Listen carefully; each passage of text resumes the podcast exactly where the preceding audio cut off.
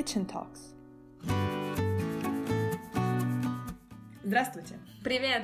Добро пожаловать в Kitchen Talks. Разговоры на кухне. Проект для тех, кто увлечен русским языком.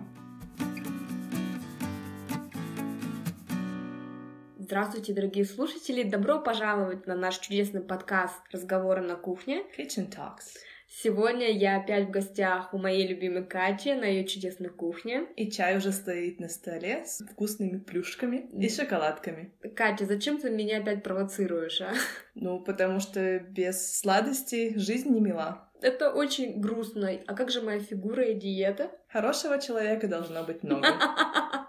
Я вижу, ты сегодня сыпешь буквально афоризмами и пословицами.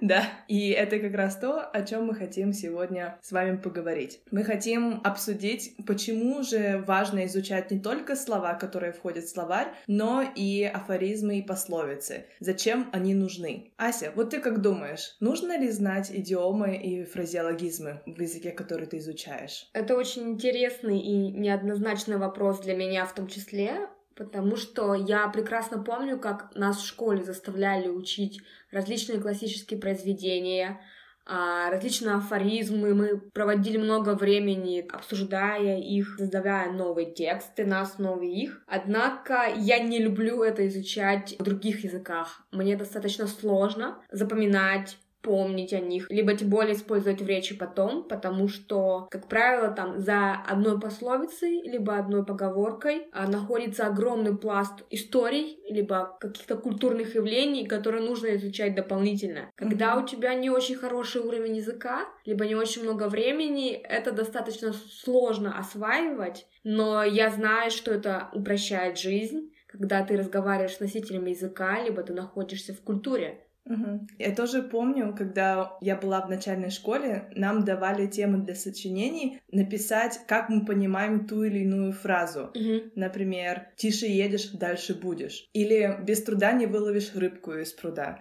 Несмотря на то, что я выросла в своей культуре и, в принципе, знакома была со всеми реалиями и с историей, будучи ребенком, мне было не совсем просто написать об этом целое сочинение. Что же говорить о тех людях, которые только начинают изучать русский язык и знакомиться с русской культурой. Как ты правильно подметила, если ты только начинаешь изучать иностранный язык, то у тебя уже достаточно много новой информации, которую тебе нужно переварить, Мгм. и до афоризмов дело даже и не доходит. Плюс это очень сложно понять, если ты изучаешь язык самостоятельно, потому что ты даже не знаешь, откуда брать информацию, и даже представить себе не можешь, какой айсберг информации будет за простой фразой выйти сухим из воды или кануть в лету.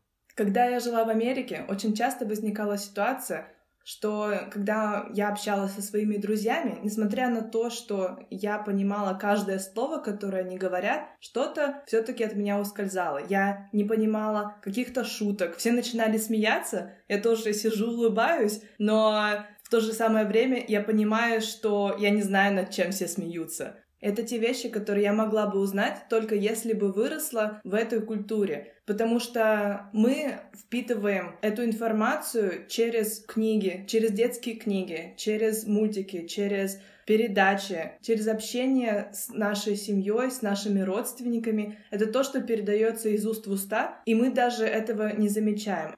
И именно в тот момент я поняла, насколько важно изучать не только слова и грамматику языка, но и знать о каких-то реалиях, чтобы не попадать в просак в такой ситуации.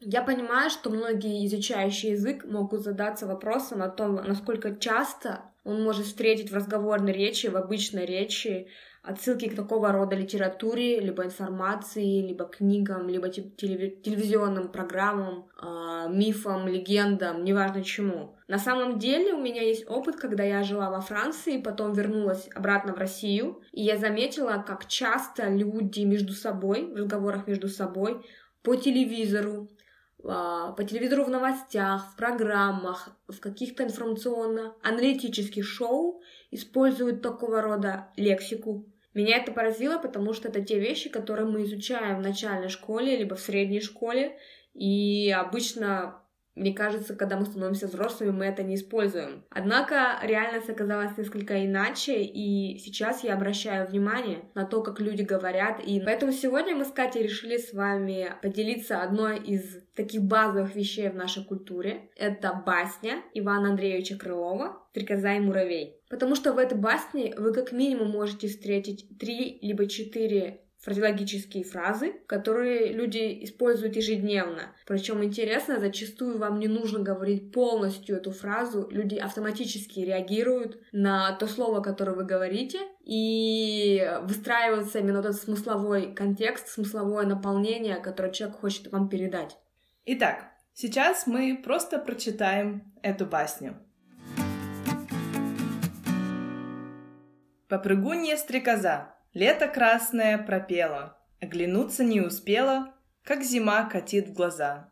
Помертвело чисто поле, нет уж дней тех светлых боли, как под каждым ей листком был готов и стол, и дом. Все прошло, зимой холодной, нужда, голод настает, стрекоза уж не поет.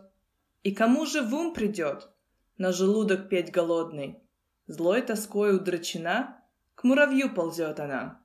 Не оставь меня, кум милой, дай ты мне собраться силой, и до вешних только дней прокорми и обогрей. Кумушка, не странно это. Доработала ли ты в лето? Говорит ей муравей. Да того ли, голубчик, было. В мягких муравах у нас песни резвость всякий час. Так, что голову скружила. А, так ты... Я без души лето целое все пела. Ты все пела? Это дело. Так поди же, попляши.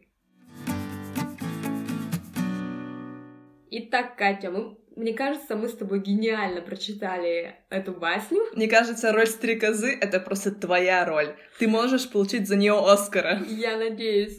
Я надеюсь, что я смогу, да, действительно получить. Я не знаю, есть ли Оскар среди подкастеров. Будет. Итак, мы сейчас вам прочитали басню, которая называется «Стрекоза и муравей». Это переработка басни Ла Фонтена «Кузнечик и муравей», сюжет которого восходит к одноименной басне Изопа. Так получилось, что в нашей культуре, в России, эту басню дети знают с молодых ногтей. Они знают, кто такой Иван Андреевич Крылов. Это наш один из самых гениальных баснописцев, поэтов XVIII века. Это очень важный сюжет для нашей культуры, потому что благодаря этой басне дети учатся трудолюбию, они знают о том, что нужно делать каждое дело вовремя, и о том, что трудолюбие — это главная ценность русской культуры. В общем, эта басня учит не прокрастинировать. То как раз от чего страдает все современное поколение. Когда мы читали эту басню, мне просто ностальгия нахлынула. Я вспоминала, как я стояла во втором классе и рассказывала эту басню на весь класс. Не помню, что мне тогда за нее поставили, но я думаю, читала ее сегодня я намного лучше, чем раньше. Мне также понравилось ее читать, однако я по эмоциям могу сказать, что для меня это была сложная басня, потому что я была ответственным учеником, и мне казалось, что мне действительно нужно быть такой же трудяшкой, как муравей, и ни в коем случае я не хочу быть похожа на стрекозу, когда вырасту. Я не хотела проводить все свои дни в празднествах, а только работать, работать и еще раз работать. Мне кажется, наоборот, все хотят проводить все время в празднествах, потому что это весело. Детей обычно очень сложно посадить за уроки, потому что они хотят поиграть со сверстниками, посмотреть телевизор, поиграть в игры на компьютере. И дела обычно оставляются на потом. Однако интересно то, что когда меня называли попругуньей, я всегда обижалась, потому что меня сравнивали с этой стрекозой, и я не хотела быть как одна. Мне кажется, ты ею и не стала.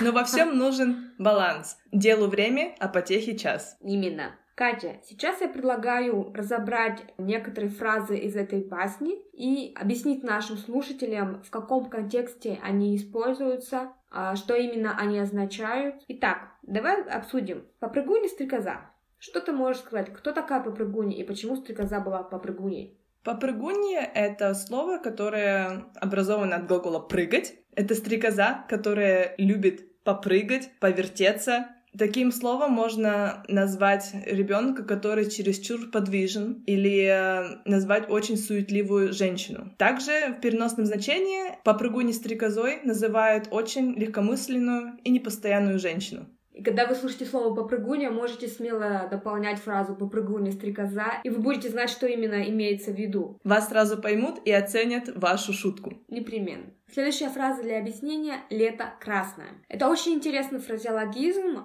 потому что «лето красное» либо «красное лето» — это та пара слов, которая достаточно распространена в русской народной культуре, в русской народной литературе откуда, собственно, слово «красное» и взяло свое значение. С одной стороны, вы, наверное, знаете это прилагательное как слово, обозначающее цвет «красный». Однако изначально это слово применялось для того, чтобы назвать что-либо красивым. Поэтому вы можете встречать такие фразеологизмы, как «красная девица», красивая девушка, красный день, то есть прекрасный погожий день, красное лето, это значит прекрасное красивое лето. Следующая фраза «зима катит». Катит от глагола «катить» в значении «быстро ехать». Это значит, что зима придет очень быстро, и нужно успеть подготовить все свои припасы, чтобы не голодать в холода. Интересно, что в русской разговорной речи слово «катит» употребляется именно в контексте этой басни. То есть, когда вы хотите сказать, что очень, что-то очень быстро наступает, чтобы не тратить время для объяснения того, что происходит, как меняется погода, вы не успеваете что-либо сделать, вы можете сказать «зима катит». И люди вас поймут, что все время сроки поджимают, пора поторапливаться. Еще одно интересное слово «удручена». Таким словом мы можем описать крайне огорченного человека, который находится в подавленном, угнетенном состоянии. Например,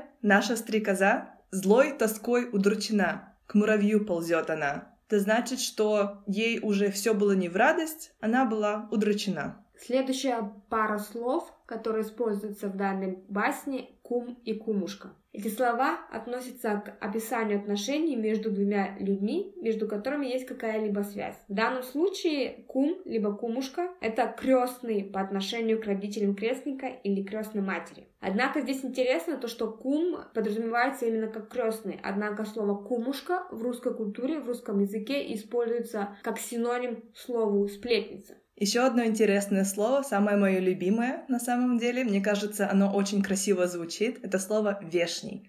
«Вешний» значит «весенний». И как стрекоза просит муравья, и до вешних только дней прокорми и обогрей. Какая хитрая стрекоза, однако. Следующее слово, а точнее следующая пара слов, которые я безмерно люблю с самого детства, и я всегда думала, что же это означает, это трава-мурава. Травушка-муравушка. Травушка-муравушка. Легендарная трава из былин и русских сказок. Надеюсь, наши слушатели читают сказки и также обращают внимание на такие слова. Трава-мурава – эта трава растет как подорожник там, где ходят люди. В старину зеленый цвет на Руси называли муравом. Это насыщенный зеленый цвет. Ну что ж, Катя, я думаю, мы смогли показать нашим слушателям то, как важно и интересно в первую очередь изучать литературные источники, которые мы изучаем, будучи детьми, и то, насколько это может помочь понимать русскую речь. Потому что, как вы знаете, Россия одна из самых читающих стран мира. Ну что, готовьте сани летом, не ждите, пока зима прикатит глаза, и начинайте читать русские басни прямо сегодня. А мы с Катей пойдем почитаем еще басни Крылова и будем искать другие замечательные слова. До скорых встреч! Пока!